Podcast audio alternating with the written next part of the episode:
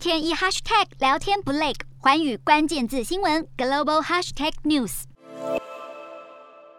礼貌性握手致意，南韩总统文在寅和总统当选人尹锡悦在青瓦台会面。这是尹锡悦当选总统十九天后，两人才见面。会谈进行了将近三个小时，也创下南韩现任与后任总统会谈时间最长的首度会面。对于尹锡悦想要将总统办公室搬离青瓦台，原本拒绝的文在寅，现在传出在预算上愿意协助，双方也同意有必要增加与新冠疫情相关的额外预算。尹锡悦希望能拨款超过四百亿美元来弥补疫情对小企业造成的损失。而北韩日前再次挑衅试射洲际弹道飞弹，尹锡悦和文在寅也谈到安全议题。至于是否特赦南韩前总统李明博，据传双方并未谈到敏感的政治议题。尹锡悦在选战期间多次提出赦免李明博的重要性。青瓦台曾经正式表示尚未做出决定。不过，当前的执政党内部也有人要求文在寅在任期结束前赦免李明博。